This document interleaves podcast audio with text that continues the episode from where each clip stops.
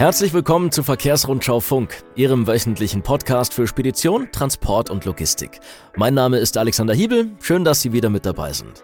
Wenn über nachhaltige Lkw-Verkehre gesprochen wird, dann ist heute meist die Rede von möglichst effizienten Sattelzugmaschinen oder neuen Antriebstechnologien. Aber wer spricht eigentlich über das, was am Lkw nicht selten am meisten Gewicht ausmacht? Der Trailer. Hier ist richtig viel Einsparpotenzial vorhanden und wir wollen Ihnen heute einen kleinen Einblick geben, wie groß dieses Potenzial ist. Ich habe mir zwei Experten in den Podcast eingeladen. Das sind Carsten Krieger und Matthias Muffert von Schmitz Cargo Bull. Hallo zusammen. Hallo Abel, hallo Matthias. Hallo. Wir sprechen heute über die Einsparpotenziale bei verschiedenen Lkw-Trailern. Herr Muffert, wenn wir uns zunächst mal einen ganz klassischen Curtain-Sider ansehen. Man hat das Gefühl, dass diese ja schon sehr weit entwickelt sind. Wie können Sie als Hersteller da noch ein paar Prozent mehr rausholen? Ja, das ist eine gute Frage und tatsächlich auch richtig. Also über die Jahre ähm, naja, wurde da relativ viel weiterentwickelt. Wenn man von außen äh, sich die Fahrzeuge anschaut, sage ich immer, sehen die vermeintlich immer alle erstmal ziemlich gleich aus. Ähm, aber der Unterschied liegt wie so oft dann im Detail. Also äh, viele Themen zum, ich sag mal, zur Effizienzsteigerung, die über die Jahre eingeflossen sind, also ein klassischer Achslift beispielsweise, Bereifung, Gewichtsoptimierung, äh, sind von außen gar nicht so präsent. Ähm, aber jetzt ja, zurückzukommen, wie es sich weiterentwickelt, ähm, ist für uns sicherlich maßgeblich die, die Eco-Generation äh, beim Curtain Cider. Ja, Eco-Generation, was bedeutet das für uns? Ähm, das sind Fahrzeuge, bei denen das Fahrzeugheck, ähm, wenn man von außen guckt, im Grunde ja, 50 Zentimeter tiefer sitzt als beim normalen Fahrzeug und somit äh, eine verbesserte Aerodynamik erreicht. Ähm, ja, wie muss man sich das vorstellen? Äh, durch Reduzierung der Heckfläche wird sozusagen, ja, wie soll man sagen, der, der Teil, die Fläche hinten verringert, wo das Fahrzeug gedanklich festgehalten wird. Ähm, und dadurch kann ich natürlich maßgeblich Kraftstoffeinsparungen erzielen. Und welche Sparpotenziale hat die Technologie der Eco-Generation? Ja, das äh, kommt immer sehr schön auf die, auf die Kunden drauf an und auf die Einsparpotenziale, die sich dann den unterschiedlichen Kunden zeigen durch unterschiedliche Einsatzbedingungen. Ähm, ich sag mal, wir versprechen durchschnittlich bis zu fünf Prozent. Äh, das gibt die Theorie her ähm, in der aerodynamischen Berechnung und äh, das ist auch das, was wir, was wir sehen. Äh, haben aber tatsächlich auch viele Kunden jetzt im Praxiseinsatz schon, die uns deutlich mehr geben und uns mittlerweile auch mitgeben, wir sollen da schon ruhig offensiver die Zahlen auf die Plane schreiben, äh, weil sie äh, im Praxiseinsatz bis zu 10 Prozent tatsächlich generieren an Kraftstoffeinsparung.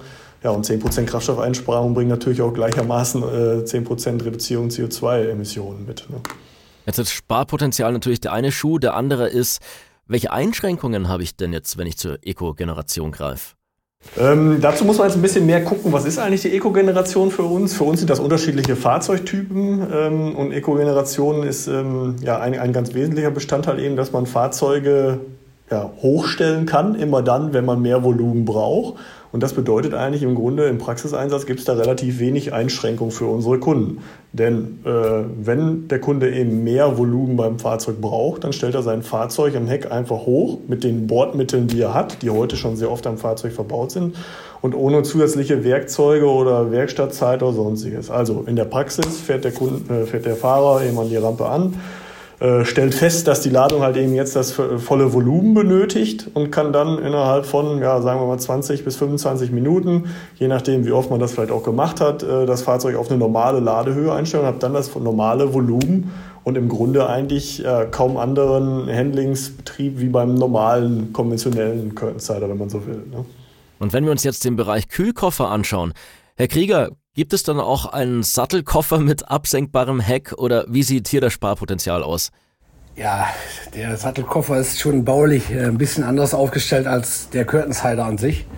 Aber keine Sorge, auch da haben wir eine Lösung. Wir haben äh, den SKOE, den 100% elektrifizierten Trailer nun äh, ja, verkaufsfähig an den Markt gebracht. Äh, voll elektrisch heißt, ähm, wir haben eine elektrische Transportkältemaschine ähm, mit einer Leistungselektronik äh, an Bord, äh, die ähm, durch die äh, Generatorachse aus dem Hause Schmitz-Kagebull ähm, mit äh, Energie versorgt wird. Die Generatorachse speist die Batterie. Äh, die Batterie haben wir dort platziert, wo eigentlich der 245 Liter Dieseltank äh, platziert ist, geschützt zwischen den Stützwinden. Und diese Batterie lädt dann die Transportkältemaschine. Ähm, ja, durch den Einsatz der rekuperierenden Achse äh, wandeln wir quasi Bremsenergie in äh, elektronische Energie um und können somit äh, natürlich dann unser Fahrzeug 100% äh, emissionsfrei betreiben. Ähm, emissionsfrei heißt ähm, kein CO2 und ready für äh, Zero Emission Zones. Die großen Städte in Europa machen jetzt äh, die Innenstädte dicht. Ähm, dort werden keine Verbrenner mehr ähm, toleriert und da haben wir jetzt die perfekte Lösung für unsere Kunden. Wie funktioniert denn das Prinzip des SKOE Cool genau? Ja, die Generatorachse, die wir aus dem Haus, im Hause Schmitz entwickelt haben, ähm, generiert quasi äh, die Bremsenergie in elektrische Energie um. Wir laden dann die Batterie, die ähm, zwischen den Stützwinden platziert ist, dort geschützt untergebracht ist. Und aus der Batterie speisen wir dann die Transportkältemaschine. Ähm, wir sind in der Lage, in verschiedenen Modis auch äh, während der Fahrt die Batterie dann durch die Generatorachse zu laden und ähm, sind somit ähm, emissionsfrei unterwegs. Und darf man mit einer Rekuperationsachse heute schon fahren? Und wie hoch ist der Nutzlastverlust, den ich durch den Einsatz der Achse habe? Ja, seit dem Frühjahr und seit Beginn quasi der Elektrofahrzeuge haben wir uns natürlich auch damit beschäftigt. Der vollelektrische ähm, SKW Cool mit E-Achse ist jetzt vom Kraftfahrtbundesamt offiziell typengenehmigt und kann somit normal am Straßenverkehr teilnehmen. Wir haben das Fahrzeug jetzt im Verkaufsprogramm im Standard übernommen. Äh, unsere Außendienstmitarbeiter können dann mit unseren Kunden dieses Fahrzeug konfigurieren. Und ähm, der Vorteil ist eigentlich, die äh, Bauteile sind, wie bereits angesprochen, geschützt untergebracht. Wir haben die Batterie zwischen den Stützwänden und die ähm, Leistungselektronik ins Kühlgerät gebracht, da wo normalerweise der Dieselgenerator äh, platziert ist. Somit haben wir kaum Mehrgewicht. Wir reden hier von circa 200 Kilogramm, was aber eigentlich äh, zu, vernachlässigen, zu, vernachlässigen, ist äh, in, dieser, in dieser Klasse. Ähm, wir sind autark. Äh, von viereinhalb Stunden bei Minustemperaturen im Trailer von minus 25 Grad und Plustemperaturen bis zu 25 Grad außen. Das ist so dieses Maximal, diese Maximaltemperaturgeschichte. Und wenn man dann überlegt, wenn ich im ähm, frische Transport unterwegs bin bei 7, 8 Grad, dann erweitere ich natürlich diese autarke Zeit enorm nach oben hin. Aber Sie sagen, dass mit dem SKOE Cool gerade mal ein Nutzlastverlust von 200 Kilo zu Buche steht. Ja, ungefähr. Das ist sehr beeindruckend. Was eigentlich noch gesagt werden muss, ähm, durch die Integration unserer eigenen Bauteile und der Batterie, der Generatorachse und dem Kühlgerät haben wir natürlich die Möglichkeit, alle wichtigen Sachen, die der Kunde zum Beispiel in einem Palettenkasten unterbringen will, äh, dort auch untergebracht werden können. Also der Palettenkasten steht frei zur Verfügung, denn den braucht unser Kunde für die alltäglichen Gebrauchsgegenstände am Markt. Herr Muffert, wir wollen uns zum Schluss nochmal das Thema Telematik anschauen. Die richtige Verwendung von Daten wird ja immer wichtiger. Welche Informationen sollte ich mir als Unternehmer ganz besonders deutlich ansehen? Ja, das können wir sicherlich jetzt noch ein bisschen weiter aufteilen. Einmal bezogen sicherlich auf unsere Eco-Generation, andersrum aber auch auf, äh, auf die Kühlauflieger. Aber ganz generell, Sie sagen, ist natürlich das Thema durchgängige Verwendung von Daten ja immer wichtiger werdend. Ähm, ja, und bezogen auf den, auf den Standard-Trailer, Curtainsider, wenn man es jetzt so will, fängt das natürlich klar an mit, mit Positionsdaten. Ganz einfach, simpel Telematik, also wo ist das Fahrzeug, wie setze ich es ein. Äh, das äh, geht dann irgendwann weiter natürlich mit Daten wie, ja, in welchem Zustand ist das Fahrzeug. Also ich kann Bremsbeläge checken, ich kann sehen, ist das Fahrzeug beladen, ist es unbeladen, wo steht es gerade. Ähm, und jetzt bezogen auf die Eco-Generation sogar noch einen Schritt weiter, dass man auch sehen kann, ja, in, in welchem Zustand ist denn mein Aufbau gerade, beziehungsweise in welchem Modus. Heißt, äh, an, abhängig von der Ladung kann ich eigentlich kontrollieren, ist das Fahrzeug jetzt gerade in der Lage, vielleicht in, in einer niedrigen Stellung zu fahren, also sprich, um ähm, ja, effizient Kraftstoff zu sparen. Oder muss ich es gerade hochstellen und habe so natürlich auch einen Blick darauf, äh, was macht der Fahrer gerade mit dem Fahrzeug. Ja, und viel besser ist eigentlich, dass man am Ende des Jahres oder am Ende des Monats oder am Ende der Woche auch nochmal gegenchecken kann mit der Telematik, ähm, wie viel Prozent habe ich denn jetzt wirklich im, im Kraftstoffeinsparmodus gefahren und wie viel Prozent bin ich vielleicht tatsächlich doch im Volumenmodus gefahren. Ne? Ähm, und wie eine Telematik beim, beim Kühlaufleger vielleicht auch nochmal beitragen kann und welche sinnvollen Features es gibt, da würde ich einfach an dich nochmal übergeben, Carsten.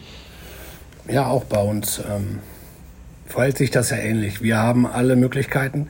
Unsere Komponenten sind natürlich an die Telematik angebunden und sind ähm, zu jeder Zeit ähm, einsehbar. Wir werden jetzt verschiedene Moody's an den Markt bringen. Wir testen gerade, machen jede Menge Kilometer. Und das ermöglicht uns jetzt Step für Step äh, die nächsten Softwareangleichungen. Äh, wir können ähm, in den Batteriestatus natürlich ersehen. Wir können aber auch jetzt in Kürze dann sehen, wie viel Reichweite habe ich noch mit der Fahrweise, die ich jetzt gerade so an den Tag lege. Ähm, da sind auch die Grenzen nach oben offen. Ähm, wir priorisieren natürlich hier die Kundenwünsche. Wir stehen im engen Austausch mit unseren Kunden, die im Moment die Fahrzeuge schon fahren. Da ergeben sich jede Menge Parameter und äh, diese werden wir dann jetzt in Kürze umsetzen. Ähm, ja gut, aber die Telematikanbindungen waren natürlich immer schon da und sind natürlich jetzt nochmal umso wertvoller. Kann ich dann zum Beispiel auch sehen, über die Telematik, wie viel Energie die Rekuperationsachse beim SKO E-Cool gewonnen hat? Genau, diese Daten sind alle einsehbar über die Portale, über die App-Steuerung und so weiter. Ähm, wie gerade schon gesagt, wir arbeiten jetzt an den nächsten Schritten. Mit den nächsten, ähm, mit den nächsten Software-Updates kommen dann immer weitere Funktionen, die aufge, aufgespielt werden können over the air. Mittlerweile brauchen diese Fahrzeuge nicht mehr zu einem Servicepartner oder dergleichen. Ähm, diese Software-Updates kommen dann ganz automatisch over the air und können vom Kunden aufgespielt werden. Man sagt ja oft, Daten sind die neue Währung. In diesem Fall ist es tatsächlich so, denn auf diesem Weg können wir aus der Ferne schon sehen, ob die Lkw effizient unterwegs sind oder eben nicht. Und was wir heute auch festgestellt haben, ist, nicht nur die Zugmaschine kann umweltfreundlich sein, sondern auch das, was hinten dran hängt. Herr Muffert, Herr Krieger, das war's von mir. Vielen Dank für Ihre Zeit. Vielen Dank für die Möglichkeit. Dankeschön und äh, keep on trucking. Das war's mit Verkehrsrundschau Funk für heute. Alle Folgen finden Sie übrigens auf unserer Homepage verkehrsrundschau.de/podcast. Bis zum nächsten Mal, machen Sie's gut.